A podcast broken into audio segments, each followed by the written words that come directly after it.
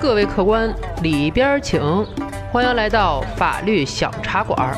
有请中央电视台法律讲堂节目资深主讲人周密律师和您说说身边事儿，解解心中忧。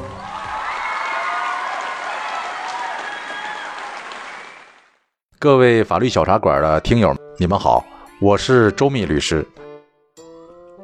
手机微信付款大家都用过，手指轻轻一点，转账付款立刻完成，轻松又愉快。可话说回来了，任何事物都有两面性，手机支付在带来便利的同时，也可能带来麻烦。这不，有一位听友就因为微信转账多出来一件烦心事儿。听友小乔通过微信支付找人代购了一件商品，转了一千多块钱，可过了好几个礼拜还不见东西送到。小乔老大不乐意的打电话催，可人家说了：“您多次买的呀，我们怎么没收着您钱呢？”小乔顿时就炸了：“嘿，我这暴脾气，代购是不靠谱啊！”吵了几句，挂断电话。小乔回头仔细查询记录，这一看不要紧，才发现自己当初转账的时候没仔细看，把钱误转给了其他微信好友。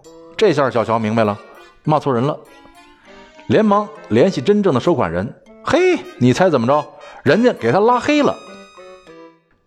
这个收款人跟小乔不怎么熟，就知道叫小来。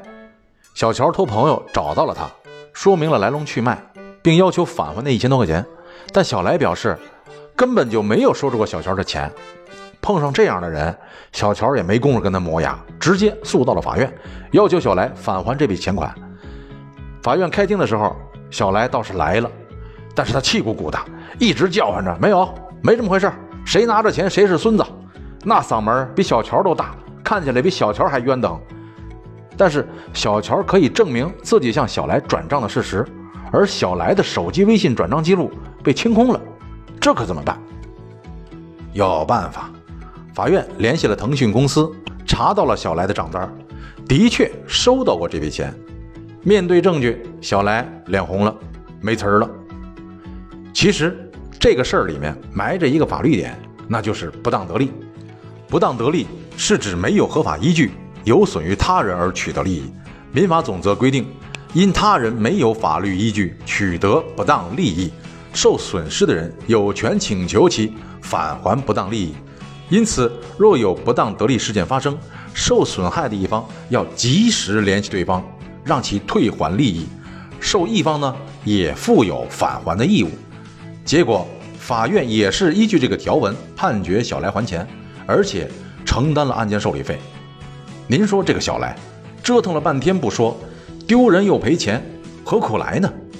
这正是手机转账真痛快，出了麻烦不应该。劝君动钱心仔细，不叫小人上门来。